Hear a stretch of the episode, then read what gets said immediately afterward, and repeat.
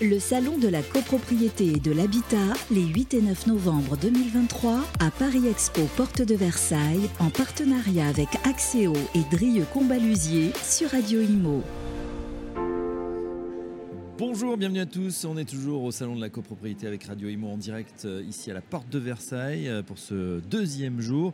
On va prendre un peu de hauteur avec notre invité, c'est Émeric Fouché. Bonjour Émeric. Bonjour. Vous êtes dirigeant de service Voltige. Et c'est vrai que vous avez un stand ici à la porte de Versailles qu'on ne peut pas rater avec euh, un de vos collègues qui est en hauteur. Alors je dis un collègue, c'est un mannequin, mais c'est vrai qu'il est situé quoi, à une dizaine de mètres euh, au-dessus du sol, au-dessus de votre stand, puisque euh, bah, Service Voltige, vous vous occupez justement de tous les travaux qui sont en hauteur. Expliquez-nous ce que vous faites exactement. Exactement, donc oui, situé à 7-8 mètres, ce mannequin, il est là pour attirer l'œil et, faire en sorte que les gens nous posent des questions. Euh, notre métier, c'est quoi? C'est les travaux difficiles d'accès. Euh, c'est notre spécialité. Euh, on est cordiste de métier. Et on intervient sur le secteur parisien pour des travaux, on va dire, enveloppe bâtiment global, couverture, façade, des problématiques du quotidien, des gouttières bouchées, des, des, ingris qui se déboîtent, des ardoises à remanier, des fissures en façade. On est un peu le, couteau suisse euh, de la copropriété aujourd'hui. ce sont des endroits de toute façon complètement inaccessibles, on va dire, euh, souvent. Euh, Exactement. on vous voit aussi, peut-être, parce qu'on parle beaucoup de rénovation sur ce salon, on voit aussi cette, cette isolation par l'extérieur. Est-ce que ça aussi, c'est dans vos... Alors non, c'est les limites de notre métier. Nous, on intervient, comment dire, une façade, elle n'est pas accessible, mais elle peut être échafaudée on va échafauder une façade pour des travaux de grande ampleur, justement la pose d'unité E, un ravalement complet, mais sur des travaux lourds. Nous, le cordiste, il doit être utilisé sur des travaux quand même de plus faible ampleur, ou seulement si l'échafaudage il ne peut pas être posé ou s'il est plus euh, dangereux. C'est des endroits complètement inaccessibles, quoi. Oui, complètement inaccessible. C'est-à-dire, par exemple, la façade arrière, pour juste reprendre une gouttière au 12e étage, on ne va pas poser un échafaudage pendant euh, des semaines, ça n'a pas de sens. Donc, dans ce cadre-là, on fait intervenir le cordiste. Par contre, vous ne verrez pas, normalement, d'équipe de cordiste poser une unité complète euh, euh, pour un ravalement. Là, on va prioriser l'échafaudage. C'est une question de priorisation. Il y a des gens qui sont quand même les pieds sur quelque chose, et puis vous, vous êtes complètement en l'air à des hauteurs, vous l'avez dit, hein, parfois, c'est vrai, assez, assez incroyable. La question qu'on se pose quand on vous voit comme ça sur les façades pour ceux qui habitent dans des grandes villes, c'est euh, est-ce que c'est pas dangereux? Eh bien, euh, on en parlait tout à l'heure. Si c'est bien fait, c'est pas dangereux. C'est une question de, formation. Euh, il faut les bonnes formations, il faut un bon encadrement. On a des niveaux chez les cordistes, des niveaux 1, niveau 2. C'est bien d'avoir des chefs d'équipe qui soient, d'ailleurs je dis c'est bien, c'est impératif d'avoir des chefs d'équipe qui soient niveau 2, expérimentés, qui puissent encadrer des niveaux 1 comme un, chef d'équipe charpentier aurait son apprenti. Bien sûr. il y a un management de la sécurité à avoir, il faut préparer le terrain, faire des analyses de risques. Euh, si vous travaillez dans une entreprise qui a bien pris le temps d'analyser les risques du chantier, qui a pris le temps de faire un bon mode opératoire et que les équipes ont été formées, il n'y a aucune raison qu'il y ait un problème. Hmm. Avec du bon matériel aussi. avec également du bon matériel euh, vérifié chaque année au niveau avec des cordes en parfait état, ça tombe sous le sens. Vous-même, Émeric, vous êtes cordiste Oui. J'ai passé mon diplôme en 2004. Euh, c'était euh, l'année du décret sur les travaux en hauteur, qui, a, qui était le premier décret qui a parlé des cordistes au niveau euh, légal, qui a encadré le métier. Et à l'époque, je l'avais passé dans la Drôme, c'était plutôt sympa. c'était le CATS, le certificat d'aptitude aux travaux sur corde.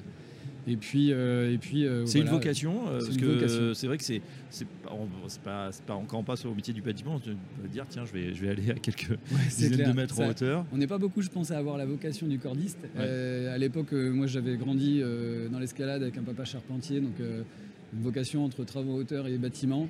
Pour moi c'était la parfaite alliance et un jour j'ai vu des cordistes sur le pont de Saint-Nazaire, enfin à la télé plutôt. Je crois que j'étais en première au lycée, j'ai dit à mes parents, stop, fin de chantier, on arrête, j'ai trouvé ma vocation. On est quelques-uns comme ça. Maintenant, c'est tellement connu comme métier aujourd'hui, il y a tellement de formations disponibles, c'est beaucoup plus éclectique. On a des gens qui y viennent parce qu'ils trouvent ça sympa, attirant, même un peu sexy comme métier. Voilà, des gens qui se disent génial, travailler à des dizaines de mètres de haut, ça a l'air sympa. Il ne faut pas oublier qu'il faut avoir un métier dans les mains avant. Moi j'avais la, la charpente bois, on cherche aujourd'hui nous des couvreurs, donc il faut quand même, euh, il faut pas simplement aimer euh, l'escalade, l'alpinisme ou euh, voilà les cordes. il faut aussi avoir une vraie compétence pour bah, travailler sur le bâtiment. Exactement. Si vous n'avez jamais pratiqué de bâtiment, vous n'avez jamais été manuel, demain vous passez une formation de cordiste, vous ne pourrez rien faire de vos mains. Bah Donc c'est impératif d'être soudeur, maçon, peintre et de pouvoir proposer des prestations de qualité. Parce que les cordistes ont souvent eu une mauvaise image et c'est hyper important de comprendre qu'aujourd'hui, on cherche du personnel qui a bien un métier dans les mains et qu'on forme par la suite aux travaux sur corde. D'accord. Alors euh, justement, on sait qu'on est en pleine tension sur certains métiers. On se dit là, non seulement tension sur le bâtiment, mais en plus des cordistes, il n'y en a pas quand même, euh, j'imagine, à tous les coins de rue. Est-ce qu'on arrive à trouver euh, Bah voilà, c'est un peu le mouton à cinq pattes. En tout cas, il faut être un petit peu le couteau suisse là.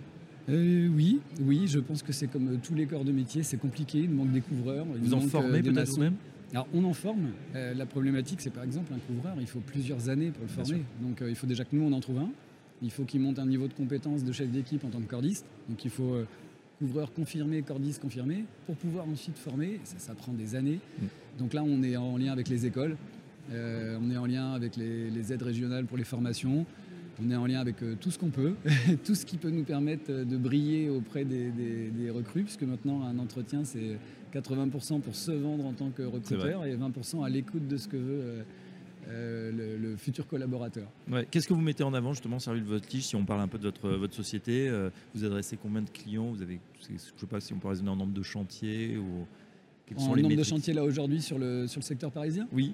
là, nous aujourd'hui, on va, on, va, on va raisonner sur des secteurs, donc couverture, maçonnerie, comme je disais, peinture, vraiment très orienté bâtiment et puis, et puis nettoyage. Et les moyens qu'on va avoir euh, de, donner envie d'y venir. C'est ça paraît peut-être un peu bateau, mais c'est vraiment l'ambiance. On, on, essaye de, prôner une ambiance d'écoute, de pédagogie, de, savoir-être. On essaye de casser les codes du grand patron euh, face aux petits salariés. On veut vraiment que jouer l'unité. Il n'y a pas de, il a pas de, on cherche à éviter tout conflit.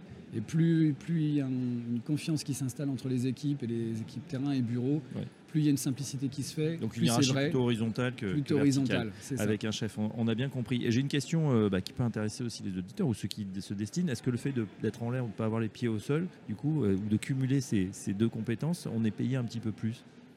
Alors, euh, il faudrait qu'Arnaud, mon associé, parce que c'est vrai que je ne l'ai pas dit tout à l'heure, j'ai Arnaud qui, est le gérant sur Paris, qui est au stand actuellement, il dirait que oui et non. Euh, oui, ça peut payer un peu plus euh, par rapport à certains métiers, moins par rapport à d'autres. Je reprends un métier tendu comme la couverture. Aujourd'hui, il y a des couvreurs qui sont très bien payés. Euh, et je dirais que cordis couvreur est soit équivalent, soit un peu plus. là où, par exemple, des soudeurs, c'est vrai que là, on a une vraie différence. Mm. On a des soudeurs cordis qui sont mieux payés que certains soudeurs. Mais la plus-value, des fois, n'est pas si grande que ça. Ça dépend de la tension du métier en même temps. Et, le, et, donc, vous arrivez quand même à, trouver des gens ou à les former. Euh, eh bien oui, on essaye d'être sur les réseaux, à la radio, euh, eh ben, à la télé, euh, on essaye d'être partout. on essaye d'être beau, c'est-à-dire avec des vêtements neufs, avec une belle marque, avec, on parlait de matériel, voilà, tout le matériel est neuf on essaye, voilà, on essaye d'être sexy, hein, de donner envie aux gens de venir par tous les moyens possibles. Parce que vous confirmez que du côté de, la demande, elle ne se dément pas, elle est toujours là. Oui, il y a, est beaucoup de travail. Oui, elle est là, elle est là. Il faut, elle est là. Il faut aussi savoir se battre pour garder une cohérence dans les prix de vente, puisqu'il y a, y a quand même beaucoup de confrères aujourd'hui cordistes sur le marché. Donc, avant, on était en concurrence avec un peintre. Maintenant, on est constamment en concurrence avec un cordiste. Donc, il faut savoir se positionner au bon prix au juste prix, pas trop bas, parce qu'il faut quand même qu'on nos gars justement au bon prix, et pas trop parce qu'il faut avoir le chantier. Donc euh, le marché est en tension et les confrères sont bien présents, donc il euh, faut trouver l'équilibre. Alors justement, dernière question, euh, Fouché, l'intérêt pour vous d'être sur un salon comme ça, le salon de la CoPro, c'est important pour vous? Eh ben, on était venu l'année dernière, on avait déjà trouvé ça bien d'être au contact un peu des, gestionnaires et puis des autres, des autres artisans locaux. Et cette année, oui, ça se confirme, on trouve ça vraiment très bien. On a des gens qui nous confirment que le métier de cordiste euh, est un besoin. On a des gens qui nous confirment qu'ils cherchent des sociétés de confiance. Le mot confiance est beaucoup ressorti cette année. Euh, on a besoin de prestataires rapides, de confiance. On est content de vous trouver. Donc bah, nous, on est content d'être là, parce que justement, on cherche à se différencier. Donc euh, ravi de savoir que ça peut plaire. Et puis j'espère que l'année prochaine, on pourra vous dire que ça a payé. Eh ben, on espère. En tout cas, on vous souhaite une bonne fin de salon. Merci pour avoir présenté votre société. Merci Donc, Émeric Fouché, je rappelle que vous êtes dirigeant de Service Voltige. À très bientôt sur Radio Imo. Merci, bonne journée. Le salon de la copropriété et de l'habitat, les 8 et 9 novembre 2023, à Paris Expo, porte de Versailles, en partenariat avec Axéo et Drieux Combalusier sur Radio Imo.